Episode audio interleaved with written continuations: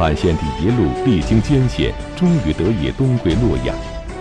然而不久之后，汉献帝却又迁往了曹操的根据地许昌，从此开启了曹操挟天子以令诸侯的时代。汉献帝为什么会听从曹操的摆布？曹操都采取了哪些手段，最终使汉献帝成为他号令天下的政治筹码呢？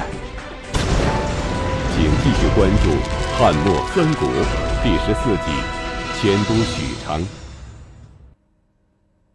前边咱们讲过，皇帝东归洛阳，一路之上是危险重重。杨凤、董承、李傕、郭汜、段伟这帮人相持不断，直到这个公元一百九十五年的十二月，杨凤、董承击败了李傕。才护卫着皇帝急速东归，但是李傕又发动了突然袭击，大败杨凤、董承，大臣们不是被杀就是被俘，多亏贾诩给这些人说情，李傕才没把大臣都杀死啊。献帝呢，就在这样艰难的条件下，到了河南陕县，集结固守，准备应付追击的西凉军。这个时候啊，皇帝身边的情况是非常不乐观的。跟着皇帝到这儿护驾的卫士不到一百人啊，而追击的这个李傕、郭汜的部队围绕着皇帝的营寨啊，不断的呼喊嘲笑，这个而且脏话连篇。哎，皇帝老儿你听着啊，来出来跟哥几个打几圈麻将是吧？那个说，哎，皇上，你不是说把宫女赏给兄弟们乐呵乐呵吗？啊，赶紧送出来。不然把你们全宰了。所以这些话让皇帝身边的这百十号护卫啊吓得是惊慌失色。大家伙都想啊，这下完蛋了，跟着皇上得不着好啊，赶紧跑路吧。皇帝身边的这个将领也都非常害怕，这样下去迟早得被李傕、郭汜逮着，还没到洛阳呢，咱们哥们儿得全玩完。所以就想让皇帝乘船。沿黄河而下，从孟津上岸。这条水道啊，虽然能够暂时摆脱追兵，但是呢非常凶险。其中它经过一个地方叫砥柱，就咱们讲中流砥柱，就就指这个地方，那是险中又险。但是这个时候顾不得了，为了保命。而太尉杨彪认为这个黄河水路太难。不宜让天子冒这么大的危险，万金之躯以身犯险，还是先渡河到黄河北岸，再做商议。于是派将领趁夜渡河，秘密准备船只，举火为号。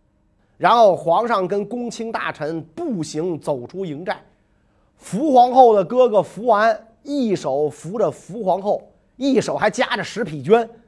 你说这国舅爷怎么这么贪财啊？逃难的时候还这样，还真不是贪财，因为皇上实在没有家当了。如果不带这十匹绢，赏赐卫士就得皇上自个儿脱衣服了。所以这个只能这样呢，不踉踉跄跄，深一脚浅一脚往前走。董承派人用刀在人群当中为皇帝开路，因为好多人他不让路，那凡是不给皇帝让路的都被砍死。连福皇后身边的侍者都被砍死了，而且这鲜血溅了皇后一身。当时啊，这个黄河堤岸离水面十多丈高，皇上根本就下不去。你不能让皇上跳下去，跳船里去，怎么办呢？只好拿这个绢啊，把皇上这个绑在兵士们的身上啊，让人背着皇帝慢慢往下坠，其他的人就跟着往下爬。有的人就干脆从堤岸上往下跳，那就是听天由命了啊，也可能就摔成肉饼了，那干脆往下跳。还有的人呢，这个大头冲下，脑袋都摔到这官帽里边去了。到了河边之后，士卒们争先恐后的跳上渡船，乱成了一锅粥。董承这帮人一看，这不行啊，你们都上船了，皇上坐哪儿啊？所以用这个长戈。阻拦争先上船的乱兵啊，所以那形势比这泰坦尼克这个这个沉没的时候乱多了。可是这沉船里边坐着皇帝嘛，大家往上爬怎么办？就拿这个刀啊去砍扒船的士兵的手，所以这个被砍落的这个士兵的手指啊，洒满了皇帝的御船啊，然后得拿手捧起来，咵咵咵往河里倒，皇上这才勉强找到了座位。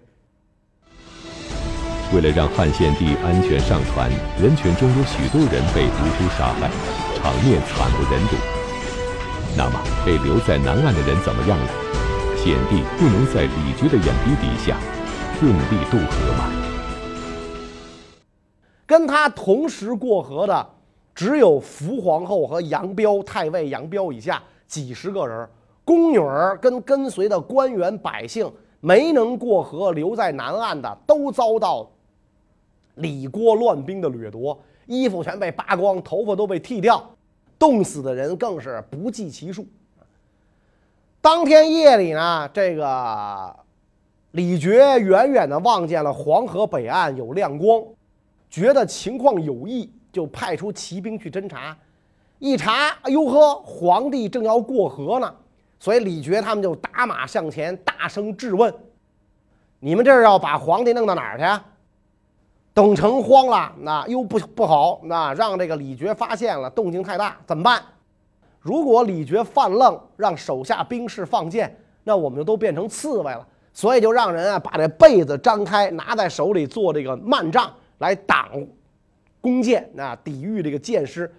所以皇上就是这么狼狈不堪的登上了北岸，到了今天的山西境内，进入这个。呃，将领的军营，然后地方官献上个丝绸绸缎，这个皇上全部拿来赏赐公卿和随行官员，然后到那儿大肆封官因为这个时候官也不值钱了，你不封也不行了。很多这个将领啊，都围着他。你看我护驾有功，您给个官做吧，封个侯爵吧。因为要任命的官员太太多了，刻印都来不及。啊，刻印都来不及，你这个这个这个，因为那会儿的官印它都是金属的嘛，你来不及刻怎么办呢？就拿铁锥直接划一个，就就就拿走啊，拿走。所以这个当时呢，皇帝也找不到像样的这个宫殿居住，只能住在这个以荆棘为篱的破屋子里边，连门窗都不能关闭。皇上跟大臣们举行朝会的时候，兵士们呢就趴在篱笆上观望啊，你想要不然。哪有机会见到天颜啊？哪有机会能进皇宫啊？这可倒好，跟皇帝零距离接触，就跟看耍猴似的。哎呀，这好玩啊！你看这那怎么那样？哎，皇上到了这个程度了，走到这一步了，就只好派这个太傅韩荣到弘农去跟李傕、郭汜讲和。大臣宫女儿和我的这个国库家当都在你们手里啊，你们得给我。你们不给我，我怎么当皇上啊？李傕这才放走了被俘虏的公卿百官，归还了一些被掳去的宫女和御用物品。但是呢，过了没多久，皇帝家也没有粮食吃了，以至于宫女要去采野菜野果充饥。直到几天之后，河内太守张扬前来觐见皇帝。想护送皇帝回洛阳，皇上当然迫不及待的想走，但是这帮护驾的将领们不同意啊，因为好不容易我们护着皇上出来了，这是我们的奇货啊，我们还留着他可居呢，你凭什么把他弄走啊？所以张扬没办法了，只好回去了。就在汉献帝流离失所的时候，有一个人看到了机会，准备挟天子以令诸侯。这个人却不是曹操。那么，首先看到这一点的人是谁？他又为什么丢掉了这次机会呢？首先看到这一点呢，是袁绍手下的一个谋士。当时袁绍已经在这个冀州啊，基本上站稳了脚跟。他把大本营呢设在叶县。皇上四处流窜。有今儿没名儿的消息传到传过来之后，袁绍就召集部下呀商议对策。所以这个时候啊，这个一个谋士就跟他讲了，说今州城初定，兵强势辅，西营大驾，济攻邺都，挟天子而令诸侯，蓄士马以讨不停，谁能御之？如今将军您已基本上平定了冀州地区，兵强马壮，将士听命。如果您能向西迎接天子，迁都邺城，那样挟天子号令诸侯，积蓄兵马，讨伐不服从朝廷的叛逆，天下谁能跟您对抗呢？所以谋士给袁绍出的主意很明确，核心思想就是挟天子而令诸侯。打着皇上的旗号号令大家，谁要不听话，咱们就代表皇帝贬他。所以袁绍一听，哎呀，这主意好啊，啊，这简直太对了啊！我把皇上攥到我手里，我不就是二皇上吗？我的话不就是皇上的话吗？所以就问大家，你们看怎么样啊？这主意怎么样？但是也有人反对，反对的人说，汉朝没落为时已久，如今要使他复兴啊！根本就不可能了，而且英雄豪杰纷纷起兵，各据州郡，部下人马动辄以万计。这正是秦失其路，先得者为王的时机。现在要是把天子迎接到自己身边，一举一动要上表奏请服从天子，那咱自己权力就减轻了。你要不服从呢，就蒙上一个违抗圣旨的罪名。所以啊。这可不是上策，馊主意，啊，咱自个儿当爷多好啊，凭嘛请个爷来呀，啊？所以这一派人是什么意思呢？就认为汉朝啊已经完蛋了，稀泥扶不上墙，是狗肉端不上桌了，辅助他也没用。要是真把他接到这儿来，什么事儿得听他的，那岂不是捆住了自己的手脚吗？你要不听他的吧，又显得我们不是忠臣，所以啊。干脆咱甭惹他，你别把他弄过来。这话一说完，主张迎接天子的人说呀：“现在迎接天子符合君臣大义，又是最有利的时机。如果咱们不干，恐怕就会有人先下手为强了。”但是呢，袁绍目光短浅，思来想去，还是觉得不应该把皇上接这儿来啊，给自个儿弄一婆婆干嘛呀？所以机会白白的从袁绍的手中溜走了。到了公元一百九十六年，董承、张扬打算护送献帝回洛阳。其他将领虽然不乐意，可是呢，献帝历经千辛万苦，总算是回到了旧都，住在以前中常侍赵忠的家中。由于皇宫已经被董卓等人啊一把火烧成了白地，残垣断壁。所以董承呢，只好去修缮宫殿。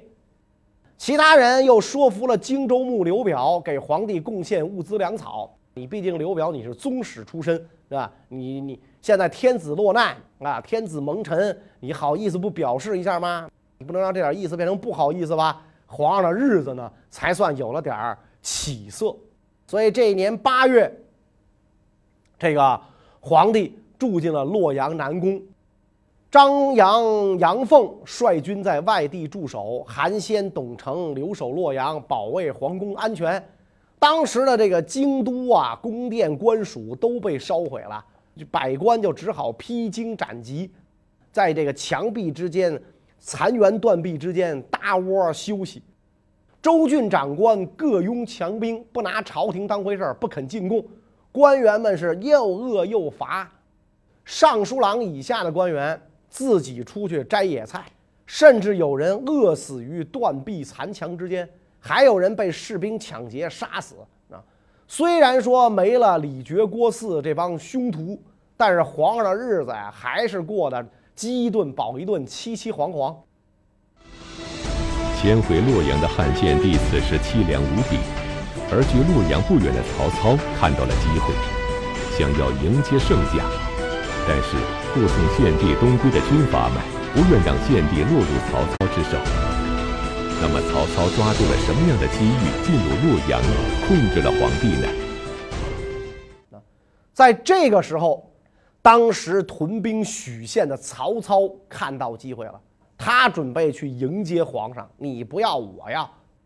但是部下也不同意，大家都认为崤山以东尚未平定，而且。韩先、杨凤等人自认为护驾有功，骄横凶暴，这些人也不是我们能够迅速制服的。曹操正在犹豫之间，首席大谋士荀彧站出来讲，说这件事儿啊是大有可为啊。现在天子流离在外，将军首先倡导兴起义军，只因崤山以东局势混乱，来不及远行迎驾。而今圣驾返回旧京，但是呢，洛阳荒废，忠义之士希望能保全根本，黎民百姓思念故主，为之悲伤。借此时机，如果我们奉迎天子，以顺从民心，是最合乎时势的行动。咱们大公无私，天下才能心悦诚服，这是最正确的四策略。咱们坚守君臣大义，辅佐朝廷，招揽天下英才，这是最大的德行。尽管四方还有不遵从朝廷的叛逆，但是他们能有什么作为啊？这一番话说完，曹操是连连点头，深表赞同，立刻派曹洪率兵向西，到洛阳迎接献帝。嗯，但是董承这帮人扼守险要，阻挡，不想让皇帝呢落入曹操手中。曹洪不能前进，曹操手下的一郎董昭。认为杨凤的兵马最强啊，在这帮人里边，但是呢，杨凤缺少外援，所以就擅自决定以曹操的名义给杨凤写信啊。信中说：“我与将军相互倾慕，只听到名声便觉得应该推心置腹。如今将军在艰难之中救出天子，护送他回到旧都洛阳。”啊，那么您的功勋盖世无双，这是何等功业？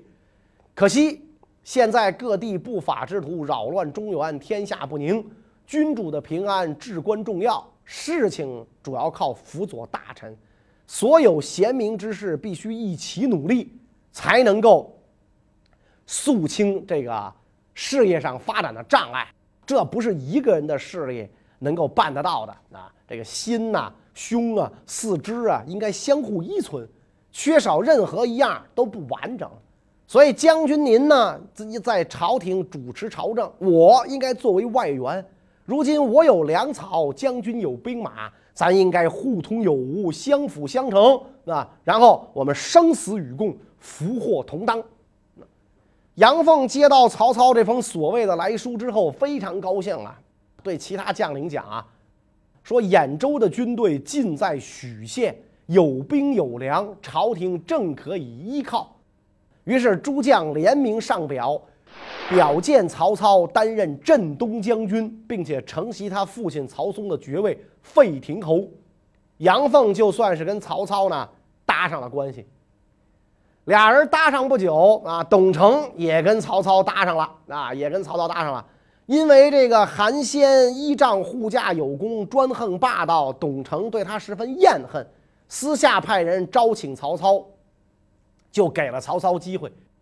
曹操亲率大军到达洛阳，到了之后向献帝奏报韩张不法行为，韩先害怕被杀，单人匹马投奔了杨凤。献帝认为韩先、张扬护驾有功，下诏一切不予追究。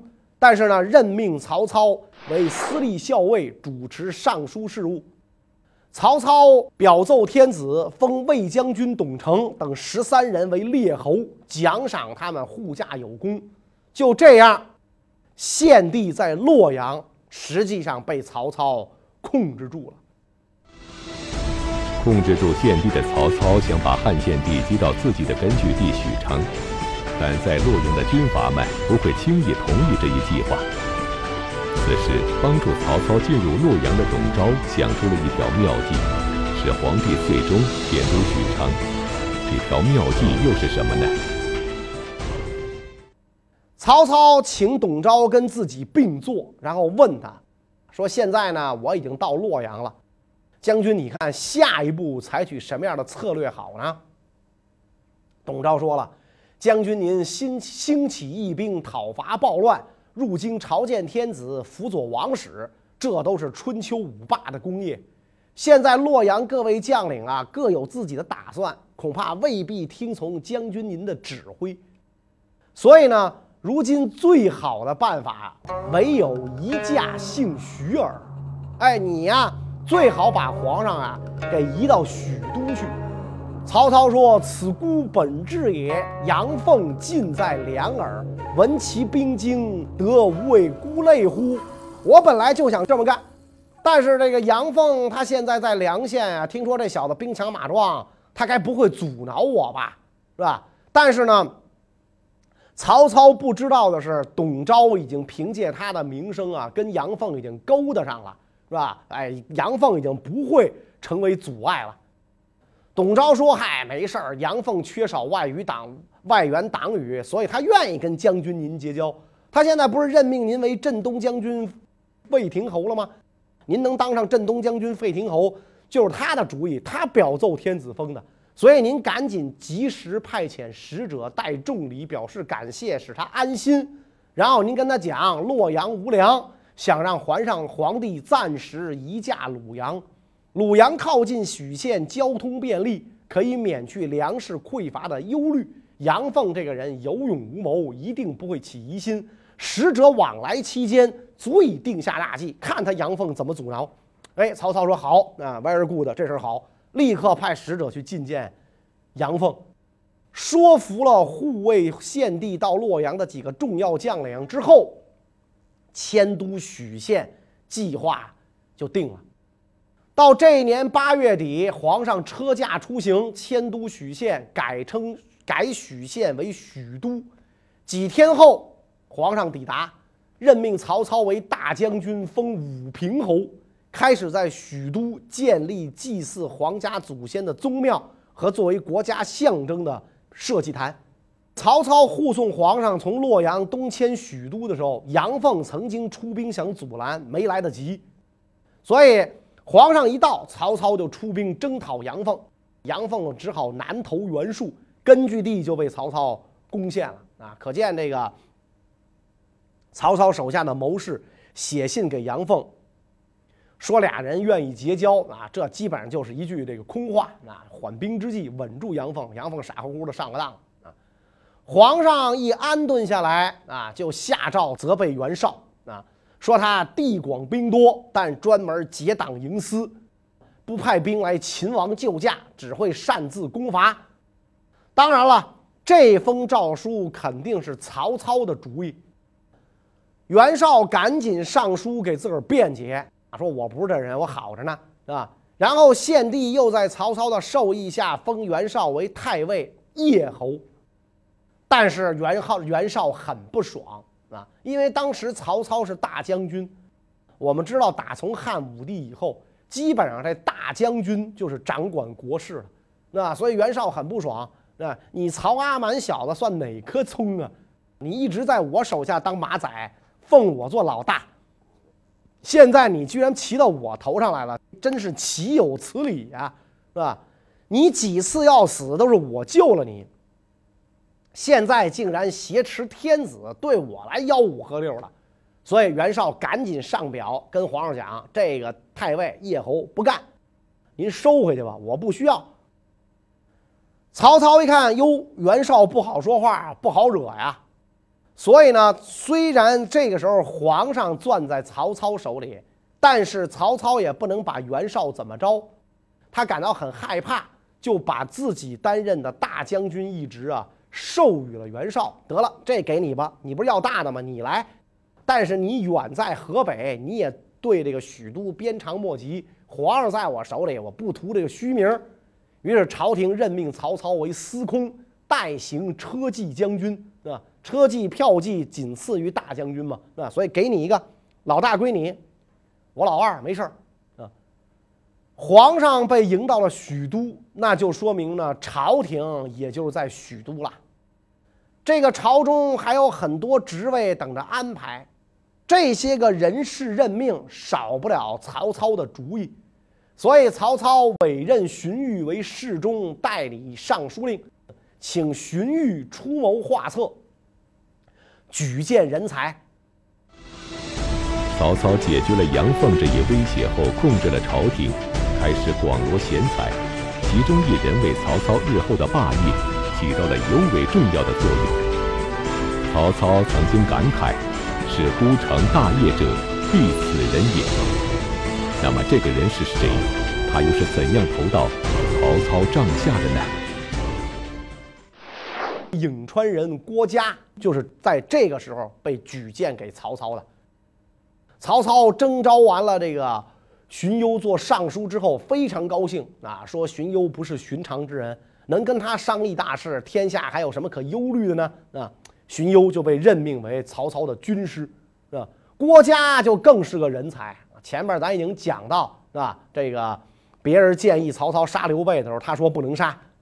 郭嘉呀，年少时代就展露出非凡智慧啊，特别喜欢跟长者交谈，有独到见解，常常使长者们自叹弗如啊。光阴如梭，饱读诗书的郭嘉长大成人之后，清秀俊朗啊，眼睛更是湖水似的清澈，自信清高。喜欢无拘无束，交友非常挑剔，只跟心目中的仁人志士来往啊！而且呢，他带朋友，只要他认定了你是朋友，带朋友就非常真诚热情啊！喜欢通宵达旦饮酒畅谈。二十一岁的时候啊，在这个朋友田丰的鼓动下，投奔到了袁绍帐下啊。袁绍当时号称天下英雄，对郭嘉极为敬重，厚礼待之。但是郭嘉跟这儿待了几十天，试用期还没满呢，就看出袁绍啊不懂得用人之道，难成大事，就离开了袁绍。由于这个荀彧的举荐，见了曹操，跟他谈论天下大事，高兴地说呀：“我算是遇到了明主啊，我算是遇到了明，这是我的主人啊。”曹操更高兴，说：“使我能成大业的，必是此人。”上表推荐郭嘉为司空祭酒啊。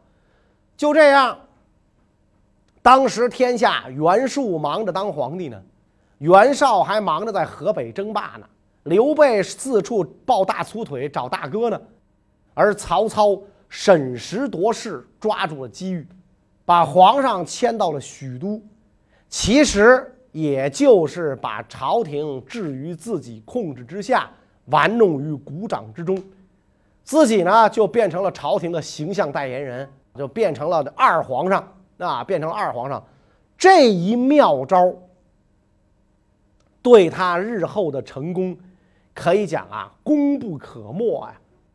从此之后，阿满就是朝廷，朝廷就是阿满，啊，其他所有人名义上都得服从于朝廷，啊，这样一来呢，曹操就成为东汉末年各大军阀之中身份最特殊的一位。虽然此时他的实力还不算最强大的，但是呢，他已经掌握了最要命的本钱——挟天子以令诸侯啊。那么，在他把皇上弄到许都，挟天子以令诸侯的时候，其他军阀在干嘛呢？花开两朵，是各表一枝啊。这开的朵太多了啊，咱得各表好几枝。关于其他军阀的。事业，我们下一讲再讲，谢谢大家。